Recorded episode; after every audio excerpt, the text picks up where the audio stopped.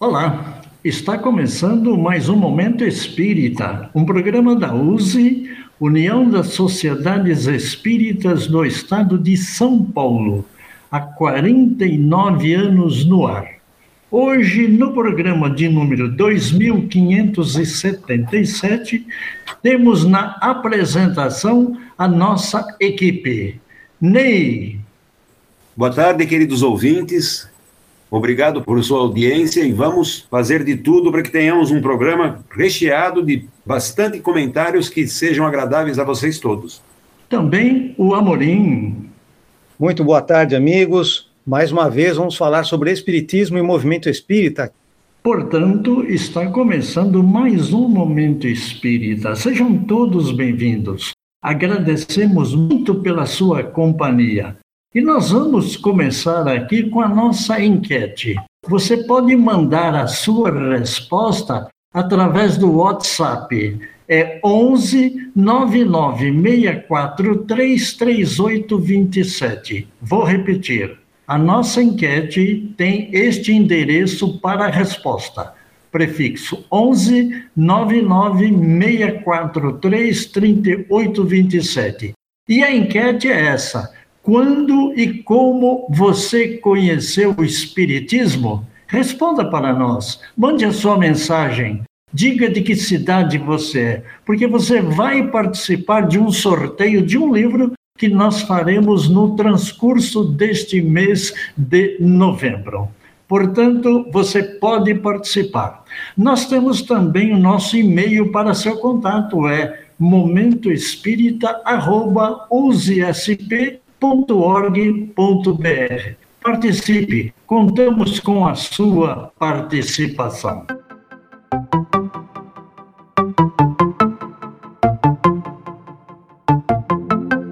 Amorim, nós temos agora o nosso baú de memórias. Você tem a palavra. Onivaldo, hoje nós vamos ouvir mais um trecho da entrevista que fizemos com Berenice Meneghetti, com a participação de Suzette, falando agora um pouco sobre a participação da Berenice no movimento espírita naquela época. A Berenice Meneghetti, ela participou da mocidade muito ativamente, né? Participei, na, né, bastante. Conosco, na nossa época, é, com muitas saudades. E sempre esteve muito ativa, muito à frente do movimento. O seu Antônio Meneghetti, a, a dona Ana, que é a sua mãe, todas pessoas queridas, muito ativas no movimento, e, e os filhos todos também participaram, né? Então. Minha mãe foi para o centro espírita, eu tinha sete anos, e ela já tinha todos os filhos, né? Porque nós, em sete anos ela teve os quatro filhos. Então, ela sempre nos levou na evangelização. Nós começamos a participar dos trabalhos no centro desde a evangelização. Depois participamos, começamos a participar da mocidade, né? E depois eu, eu, eu gostei sempre muito de trabalhar na doutrina, então eu ajudava o pessoal do departamento de jovens, tanto do CME na época, como da USE, a gente fazia os encontros, você participava também, você lembra disso, né, Suzete? Sim, e nós Isso. estamos aí agora realizando um baú de memórias e justamente uma, uma pré-comemoração dos 50 anos. E é com muita felicidade que você é a, a nossa primeira locutora. pois é, nem eu sabia que eu tinha sido a primeira locutora, porque eu atendia ao, aos pedidos do papai, porque na época eu trabalhava mais na parte da mocidade, né? Ele que trabalhava na USE, ele que vinha com os, uh, as coisas que a gente poderia fazer para ajudar.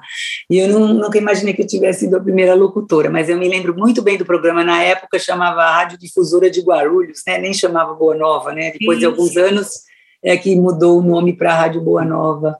E, e, a gente participava e era muito gostoso, muito bom, né? É sempre bom divulgar a doutrina, né? É sempre muito bom divulgar a doutrina. E, e hoje, né, Suzete, tem um alcance mundial porque na época era uma rádio local. E por durante alguns anos foi uma rádio local. Depois aumentaram-se as ondas, ela começou a atingir São Paulo, depois foi para a América Latina e hoje com a internet, com todas essas uh, ferramentas que nós temos tecnológicas, ela atingiu o mundo, né? Isso é importante. Atingiu o mundo. Nós temos ouvintes em toda parte do mundo.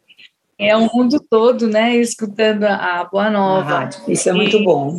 E E aí, eu queria saber de você o seguinte: você falou do seu Vinícius, né, que já tinha uma certa idade na época, que já desencarnou. E Isso. quem mais, além de vocês, gravava? Então, eu não, tô, eu não me lembro de outros apresentadores, porque, na verdade, a gente só. Eu me lembro muito bem que o Zumiro, que, que comandava, né, que ele que ah. nos orientava, quando a gente chegava. Normalmente, quando a gente estava presente no programa, eram os dois apresentadores, o entrevistado, o Zumiro e os acompanhantes do, de quem foi apresentar. Por exemplo, quando eu ia, meu pai estava sempre junto, porque meu pai amealhava duas pessoas, né? A apresentadora e o apresentador. Então, quando a gente ia, a gente já ia o casal, entendeu? Que ia apresentar. No caso desse dia da primeira apresentação, fomos eu e o seu Vinícius, né? Como eu te falei. E eu me lembro dessas pessoas, né? Lá. Agora, eu não me lembro como outros, outras pessoas que tenham apresentado, assim, do nosso, do nosso grupo de trabalho, do meu centro, eu sei que sempre fomos eu e o meu marido foi uma vez, e o seu Vinícius, que não era do meu centro, mas era da nossa UD na época, né? Era a UD distrital, 17ª zona, ele fazia parte e ele foi. Mas de outros apresentadores não tenho lembrança. Mas você participou diversas vezes, então? Eu, é, eu fui algumas vezes, não foi muitas vezes, não. Eu me lembro, é, é, muito tempo, né, Suzete? Muito tempo atrás. Eu me lembro que uma vez eu apresentei com meu marido, eu não sei nem se ele se lembra disso, depois eu vou conversar com ele.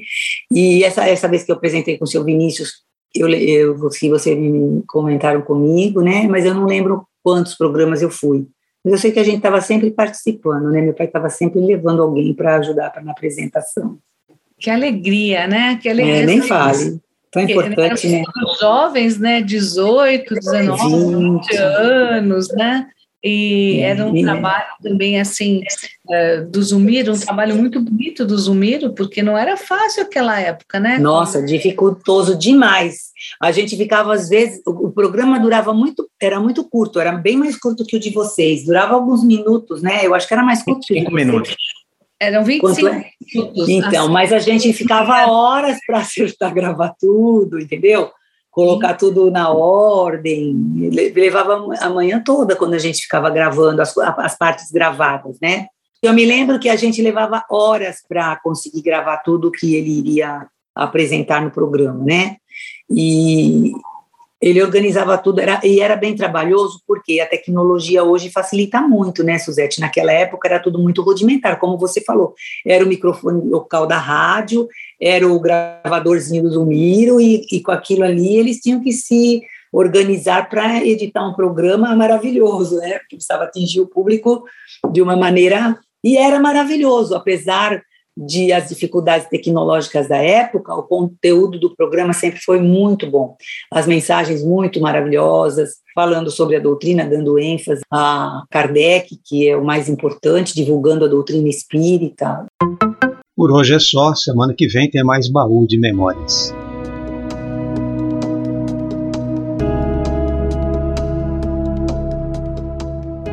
Ler é diversão e aprendizagem. Momento Espírita faz sugestão de obra para leitura.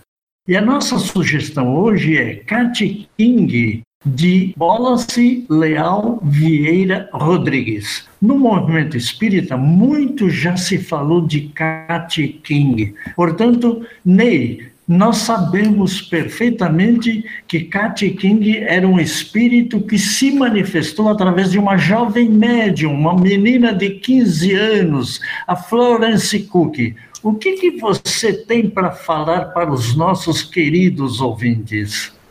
Então é interessante, né? Porque ela mesma faz esse comentário, né? E, e, muita gente da, muita, muita gente que vem conhecer o espiritismo passa por coisas semelhantes ao que essa menina passou, né? Os primeiros pormenores da, da vida de Florence são fornecidos por ela própria, numa carta dirigida a Mr. Harrison, em maio de 1872. Ela diz na carta: Tenho 16 anos de idade e desde a minha infância vejo os espíritos e ouço-os falar. Tinha o costume de sentar-me a sós e conversar com eles. Eles me cercavam e eu tomava por pessoas vivas, como ninguém os via nem ouvia, meus pais procuraram inculcar em mim a ideia de que tudo era fruto da minha imaginação. Todavia, não conseguiram modificar o meu modo de pensar a respeito do assunto, e foi assim que passei a ser considerada como uma menina excêntrica. Na primavera de 1870, fui convidada a visitar uma amiga de colégio. Ela me perguntou se eu já ouvira falar do Espiritismo, acrescentando que seus pais e ela se reuniam em torno de uma mesa e nessa uhum. situação obtinham certos movimentos e disse que se eu consentisse, ainda naquela tarde, elas ensaiariam uma experiência comigo. E a partir daí, ela foi levada depois a um grupo de estudos espíritas e ficou muito famoso a, a mediunidade dela. E veio chamar a atenção, inclusive, de várias pessoas. E é aí que nós vamos conhecer, então, né, o William Crookes. Ele faz um, um certo comentário deselegante com relação às manifestações mediúnicas, né? E, e, ela diz que foi ela própria que procurou o professor Crookes a fim de solicitar-lhe que investigasse a sua mediunidade. E eu, ela diz: Eu fui à casa de Mr. Cooks sem dizer nada aos meus pais nem aos meus amigos. Ofereci-me como um sacrifício voluntário perante a sua incredulidade. Pouco antes se dera o desagradável incidente com Mr. Walkman. Os que não conheciam o fenômeno dirigiam palavras cruéis contra mim. E o Mr. Crooks fizeram um comentário que me atormentava. E foi por isso que decidi procurá-lo. Então você vê que a pessoa que tem a mediunidade, né, muitas vezes ela passa por essa desconfiança.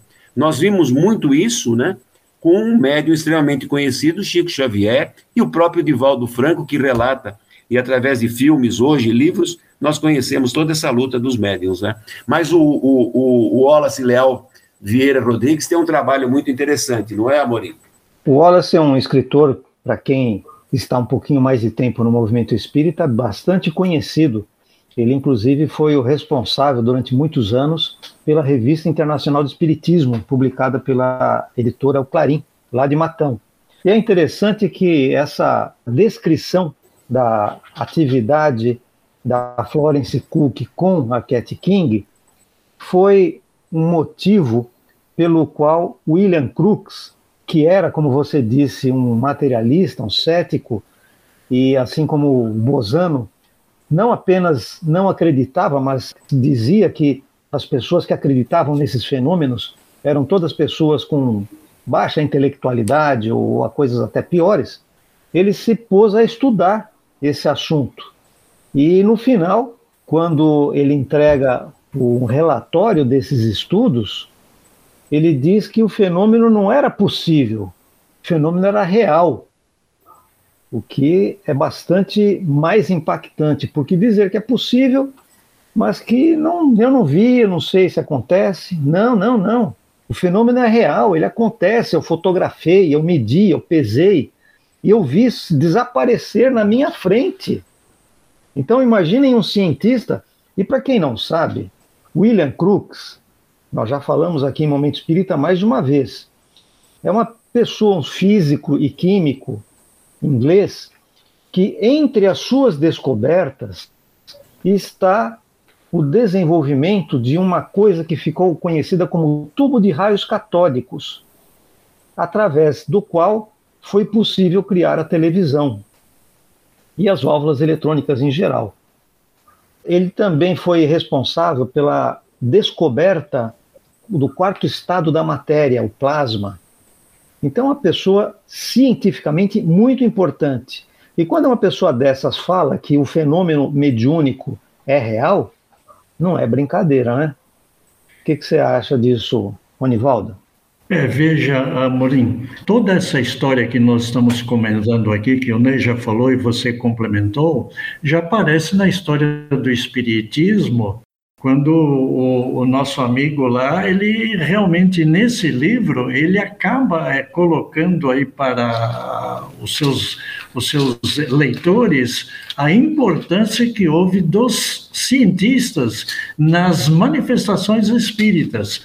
Até porque, seja a igreja ou seja os cientistas materialistas, eles queriam acabar, liquidar com o espiritismo, com os fenômenos espíritos, achando que isso era feitiçaria, que era bruxaria, e, consequentemente, a honestidade do William Crookes serviu realmente para fortalecer os fenômenos, o que gerou, inclusive, pesquisa de outros cientistas importantes e, consequentemente, comprovando realmente aquilo que mais tarde o próprio William Crookes é, coloca em fatos espíritas. Né? É, o fato é real, não é questão de discutir se existe ou não existe, é real, ou seja, foi pesquisado. Isso mostra claramente a importância desse livro que o Wallace coloca à disposição dos espíritas para tomarem conhecimento como complemento história do espiritismo e principalmente para poder saber a importância que isso está provocando em relação ao lado científico da doutrina. Agora, é claro que, uh, que nós não temos tempo suficiente para enumerar uma série de dados que seriam seriam importantes para as pessoas fazerem uma avaliação. A melhor condição que nós vemos aqui, aconselhamos, é o seguinte: pegue o livro História do Espiritismo, o autor do, do livro, Amorim, você lembra? Ele escreveu Sir, Sherlock Holmes. Sir Arthur Conan Doyle, o criador é. do Sherlock Holmes. Exato, exato. Então, é, justamente ali, ele já começa a colocar. É claro que também lá o, o Gabriel Delane também vai falar sobre esse assunto, por causa das pesquisas que foram feitas. Então, mais um livro que ajuda a entender esses fenômenos e principalmente o valor que William Crookes consegue dar aos fenômenos espíritas.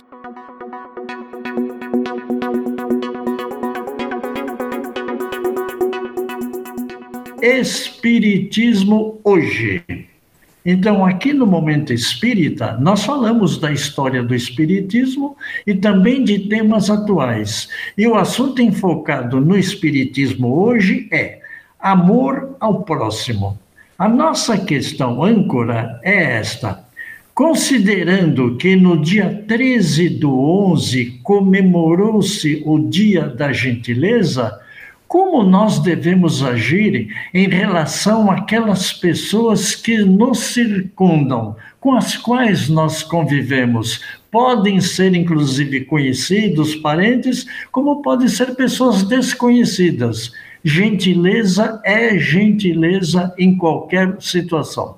O que, que você acha, Ney? Se nós fôssemos mais gentis, né?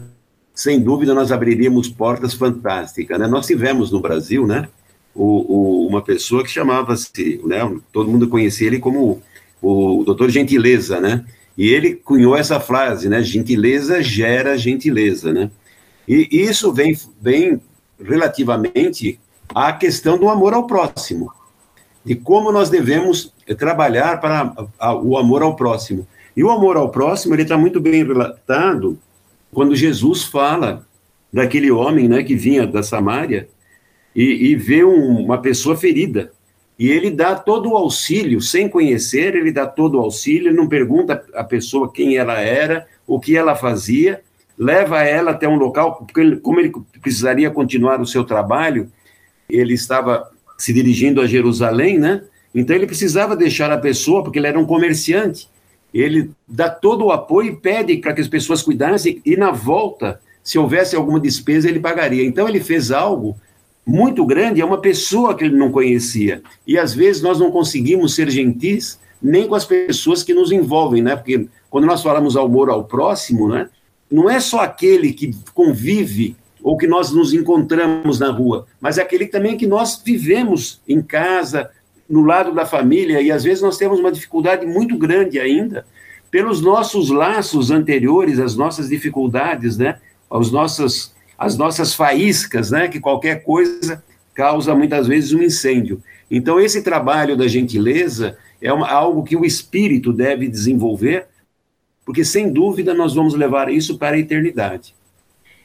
Olha, Amorim, é, pegando um gancho naquilo que o já acabou de falar, nós temos no livro dos Espíritos a lei de sociedade.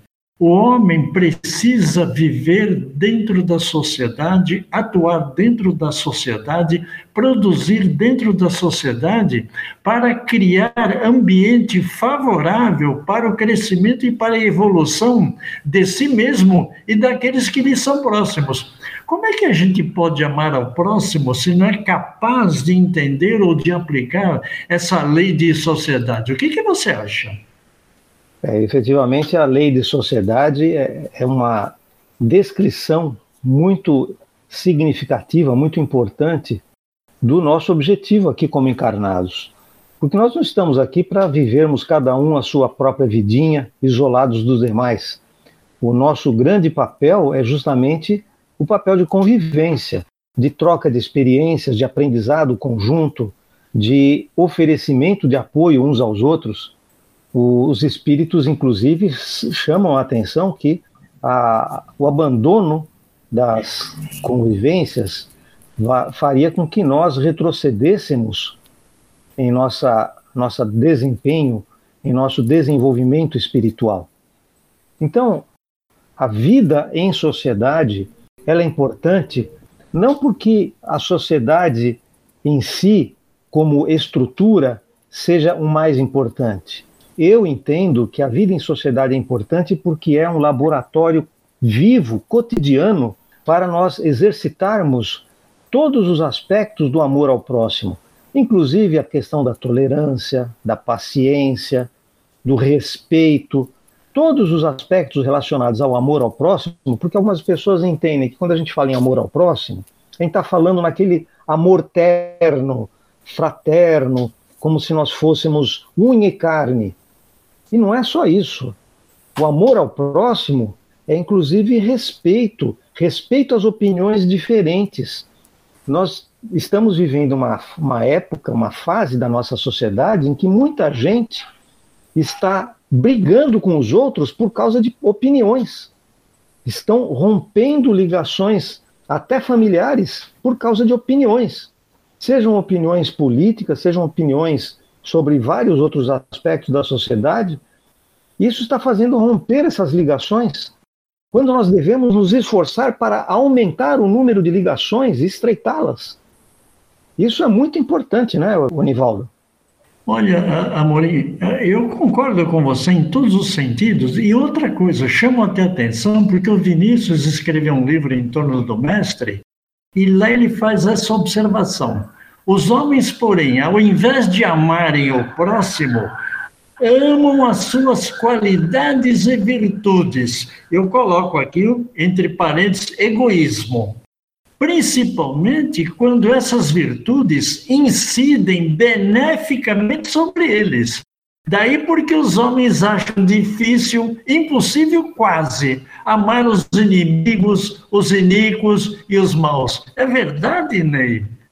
Jesus já dizia, né? Que amar aqueles que nos amam é muito fácil, né? A grande questão que nós temos é, é isso, e eu acho que o Amorim tocou num ponto que nós estamos passando por um momento na sociedade, e não é um momento só no, no, no nosso país, não, é, um, é, um, é mundial. Nós não estamos dando chance para pessoas que tenham divergência de opiniões, né? pelo menos sejam escutadas. Você percebe que a pessoa fala alguma coisa alguém já lhe coloca um adjetivo. Não deixa a pessoa concluir. Né? Então, se agride as pessoas de uma maneira que você acaba não escutando. E há uma recomendação de Jesus que a gente deve andar com o inimigo, né? se ele quiser andar 500 passos, anda mais mil. E, e, e esse fato, para mim, no meu caso, é muito interessante, porque quando eu vim para a doutrina espírita, eu procurei estudar bastante, porque eu lia o, o, a, o Evangelho segundo o Espiritismo, e eu ia na Bíblia para ver se realmente aqueles trechos estavam realmente na Bíblia, se era alguma coisa que era traçada. E isso me fez avançar bastante. E essa frase, a impressão que a gente tem é que o inimigo é sempre o outro. Né? Se seu inimigo quer andar com você, muitas vezes aquele é o seu amigo. É ele que está mudando um, um fator errado. E eu me percebo disso da quando eu era materialista. Né? No momento em que eu era materialista, alguém que viesse como espiritualista, ele era meu inimigo. Mas, na verdade, ele estava trabalhando como meu amigo e eu não percebia. Naquele momento, ele era meu inimigo.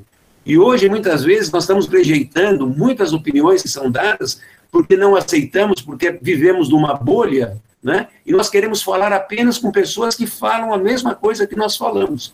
E isso faz um mal muito grande à sociedade, né? Então, nós precisamos ter ao menos a gentileza de ouvir pessoas que não pensam exatamente como nós pensamos, porque muitas vezes eles estão com a razão.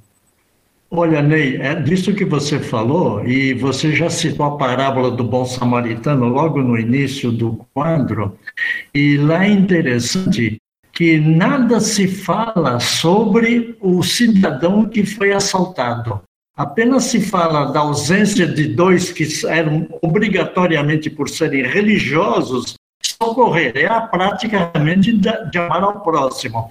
Mas ele cita, Jesus dá o exemplo do samaritano, que era, vamos dizer assim, é, desprezado, ignorado pelos demais é, da, da, daquela nação, e ele lá, ele não vai perguntar quem é aquele cidadão, se ele era bom ou se era mau. Portanto, fica para nós aí uma reflexão, né? Vamos pensar, não importa quem seja, vamos praticar a alteridade, vamos respeitar o próximo.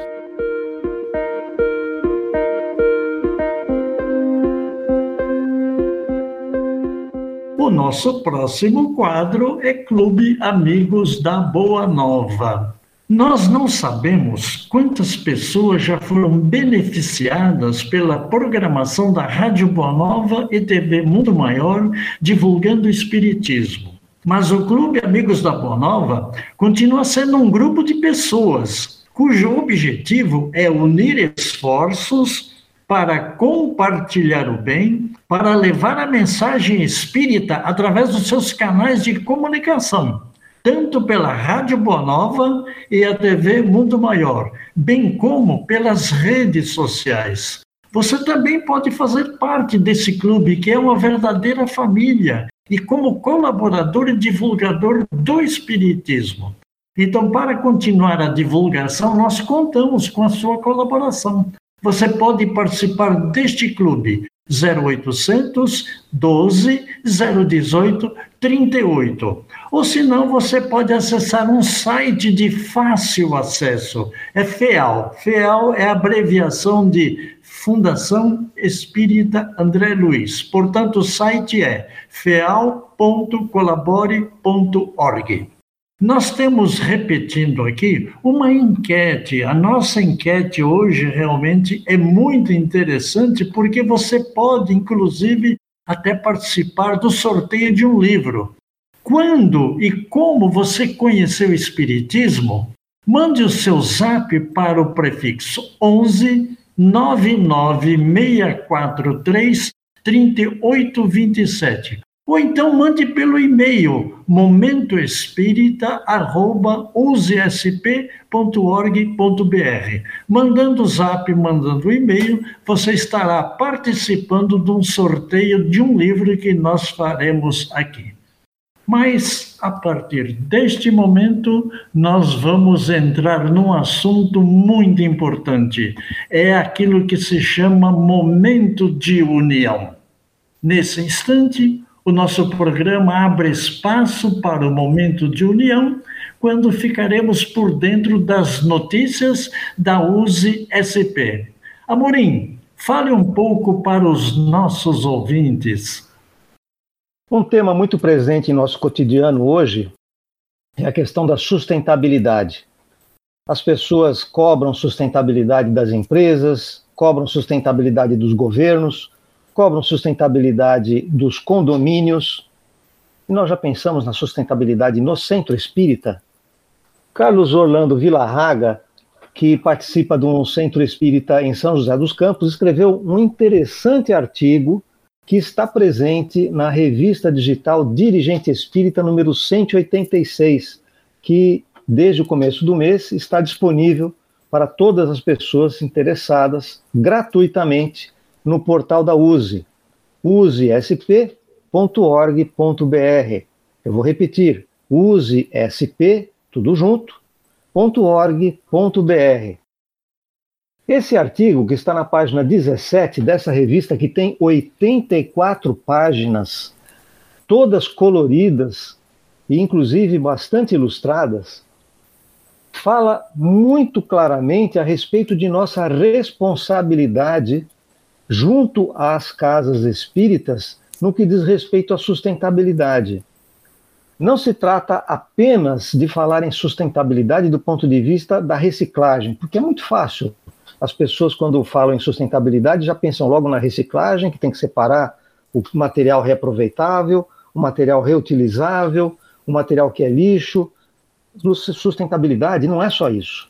Sustentabilidade é a instituição criar mecanismos através dos quais ela consiga se sustentar, ela consiga sobreviver financeiramente, sem ficar dependendo o tempo todo de doações que são eventuais e podem, num determinado momento, falhar e fazer com que aquela instituição entre num processo difícil de falência.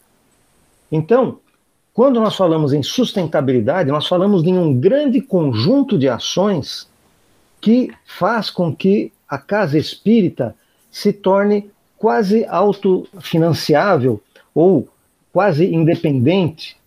É claro que sempre haverá necessidade da participação das pessoas, seja como voluntários nas atividades, como colaboradores com contribuições financeiras, mas a diretoria tem outras tarefas que pode realizar. Por exemplo, falando sobre a energia elétrica, que sempre vai ser cada vez mais cara, e a instalação de painéis solares, por exemplo, ou o reaproveitamento de água.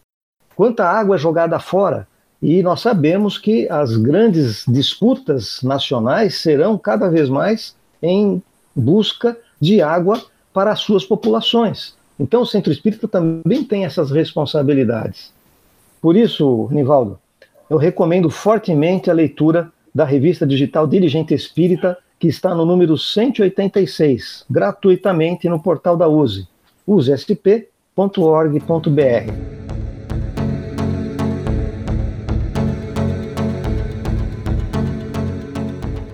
E agora vamos para o nosso próximo quadro, que é Estude e Viva. Foi criada pela USE, campanha Comece pelo Começo, que visa estudar e divulgar as obras básicas do Espiritismo codificadas por Allan Kardec.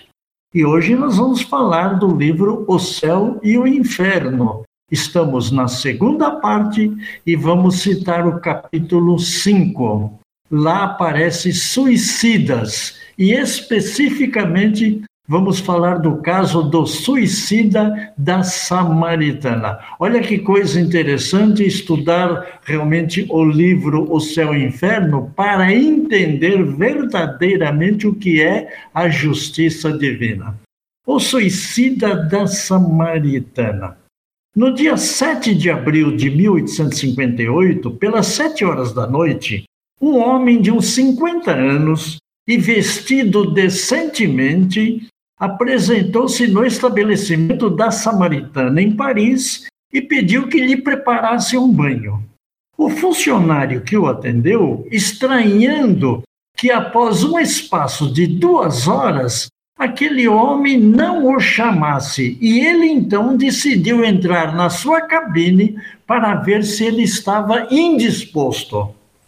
Foi então testemunha de um horrível espetáculo. O infeliz havia cortado a garganta com uma navalha e todo o seu sangue estava misturado à água da banheira. Não podendo ser descoberta a sua identidade, o cadáver foi levado para o necrotério.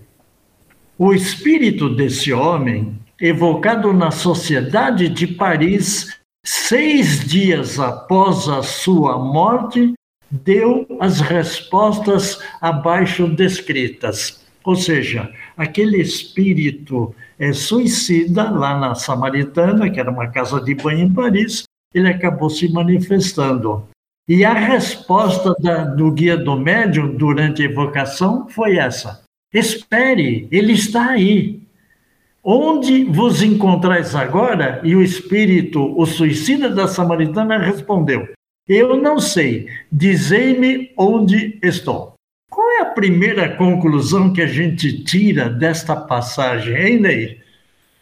Então, a primeira coisa que nós temos que ver é a condição, né? Porque tem muitos espíritos que dizem, não, o, a, o, a pessoa não pode se comunicar porque faz pouco tempo que ele desencarnou. Nós estamos vendo aqui que é uma morte bastante traumática, né? Que, que essa pessoa teve.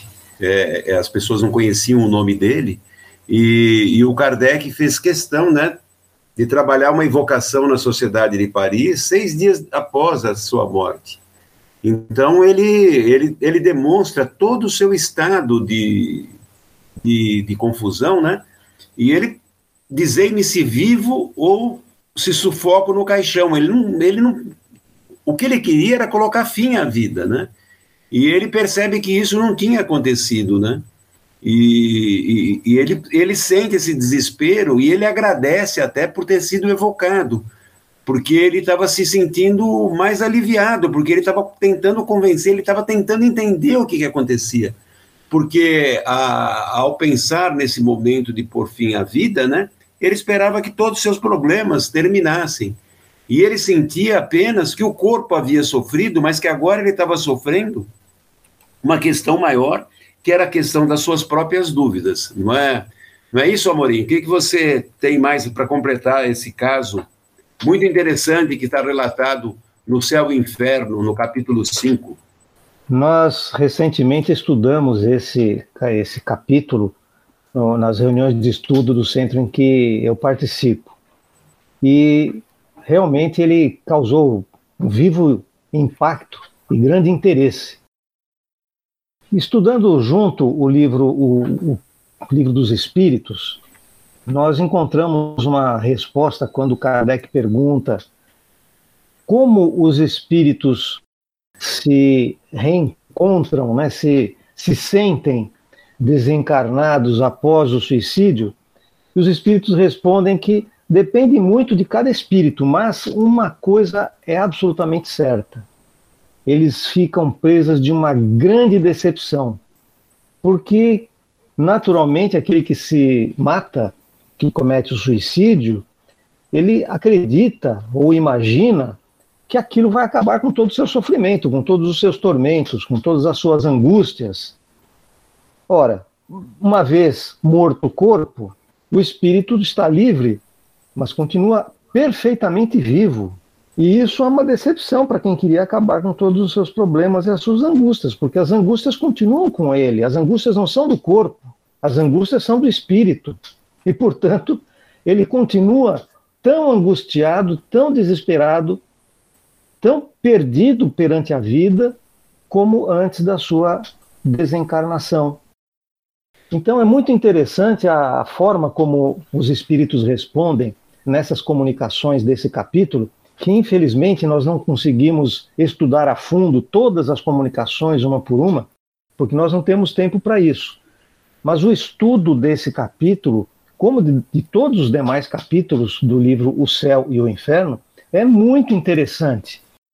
E é, eu diria que é muito mais interessante do que ler romances, porque o romance é uma fantasia. Por mais que ele seja eventualmente baseado em alguma história real, mas é uma fantasia construída em cima daquela história. E no livro O Céu e o Inferno, nós temos o relato nu e cru de espíritos que desencarnaram nas mais variadas situações, inclusive os suicidas. E isso, Amorim. sem dúvida, é muito interessante. Diga, Vladimir. Então, eu recomendo, inclusive, a leitura desse capítulo para os nossos ouvintes, porque nós criamos aqui no Brasil, eh, no meio espírita, é, através de uma obra muito importante, né, que é Memórias de um Suicida, e as pessoas começaram a padronizar aquela questão como se tudo acontecesse como um relato do espírito que cometeu aquele ato impensado, né? Então nós percebemos através das informações que nós temos nesse capítulo que as questões são diferentes, os modos são diferentes, a maneira de encarar são diferentes, né? O porquê que muitas vezes o, o, o espírito percebe a decomposição do seu corpo, né? É, é, aprender a não julgar, né? Porque nesse caso mesmo Eles queriam saber, quereis é, me dizer qual é o vosso nome, a vossa idade, a vossa profissão, o vosso domicílio? E ele diz: não, não a tudo. Eles perguntam: você tem família? Você tem uma esposa? Você tem um filho? Ele diz: não, eu estava abandonado, nenhum ser me amava. Então você percebe que a angústia também, e nós não temos o direito de julgar as pessoas que são levadas a esse ato. Porque a doutrina espírita é uma doutrina de consolação, né? mas, acima de tudo, é uma, é, uma, é uma doutrina de esclarecimento. Então, nós temos que preparar as pessoas para que elas não cheguem nessa total situação. Porque ele mesmo diz aqui, ele pensava que, ao se suicidar, ele estaria pondo fim aos seus sofrimentos. Então, essa é uma condição importante que nós, como espíritos e espíritas que somos, é, olharmos para essa pessoa, essas pessoas que talvez não tenham tido a grande oportunidade que nós tivemos e temos de conhecer a doutrina espírita. Não é isso? Olha, Ney, é muito interessante isso que você acabou de falar, porque o Kardec coloca isso aqui como uma ilusão que o espírito sente porque matou-se e não se sente morto, ou seja, ele passa realmente a viver uma realidade que para ele acaba complicando e levando até um verdadeiro sofrimento. O Kardec fala em verdadeiro suplício para alguns que têm a sensação dos vermes roendo o corpo. E ele não se apresenta, o, o suicídio não se apresenta sempre nas mesmas condições como o, o Amorim já falou, em condições idênticas. Não é diferente, você citou inclusive Ivone do Amaral Pereira. Cada suicídio é um caso específico, até porque aí é necessário levar ao quê? As circunstâncias agravantes ou atenuantes. E a sensação desses vermes e da decomposição do corpo não acontece apenas aos suicidas, é claro ela é comum entre aqueles que viveram mais da vida material do que da vida espiritual. Então, a importância de se estudar esse livro, Céu Inferno, segunda parte, para poder realmente entender, olha, não é necessário esperar tanto tempo, porque o, o suicida da Samaritana, ele foi evocado seis dias após a morte, e ele se manifestou. Agora, o estado de perturbação, a gente sabe, ele é variável e, consequentemente, pode mudar e muda realmente de espírito para espírito. É isso mesmo, Ney? Sem dúvida nenhuma, Oniva. E uma coisa interessante de nós vermos, o que pode parecer uma coisa terrível e para alguns como se fosse um castigo a pessoa ver o seu corpo em decomposição, é, na verdade, é um grande aprendizado para o espírito, porque ele começa a diferenciar o corpo do espírito. Ele consegue, começa a perceber claramente que nós somos seres diferentes, nós temos um corpo, nós somos um espírito, né? Por isso eu costumo brincar com as pessoas.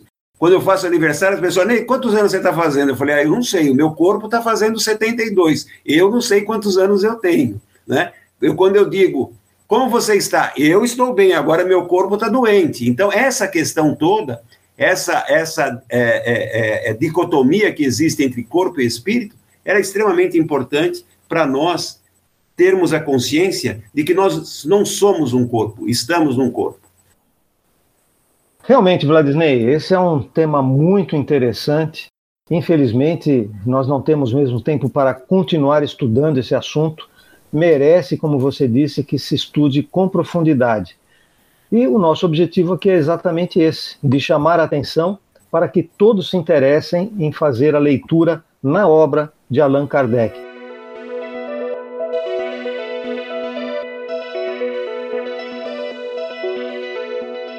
Agora nós vamos para o encerramento. Acabou o nosso tempo. Portanto, está terminando mais um Momento Espírita, que hoje contou com a participação da equipe Momento Espírita e eu passo a palavra para você, Ney. Despedida. Agradecemos os nossos ouvintes, desejamos que vocês tenham um, um ótimo final de tarde e continue com a programação da Rádio Boa Nova. Você, Amorim. Um grande abraço aos nossos amigos que nos acompanharam. Um agradecimento imenso pelo prestígio que vocês dão ao momento espírita e a nossa sugestão de que vocês continuem estudando durante a semana, participe de grupos de estudo, faça debates e na próxima semana estaremos de volta aqui para conversar sobre Espiritismo e movimento espírita. E eu, Nivaldo Niva, agradeço pela sua audiência. Nós voltaremos novamente no próximo domingo. Tenham todos uma boa semana e até lá!